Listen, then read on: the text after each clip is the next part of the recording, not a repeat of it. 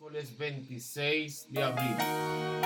Por si alguno padece como cristiano, no se avergüence, sino que glorifique a Dios por ello.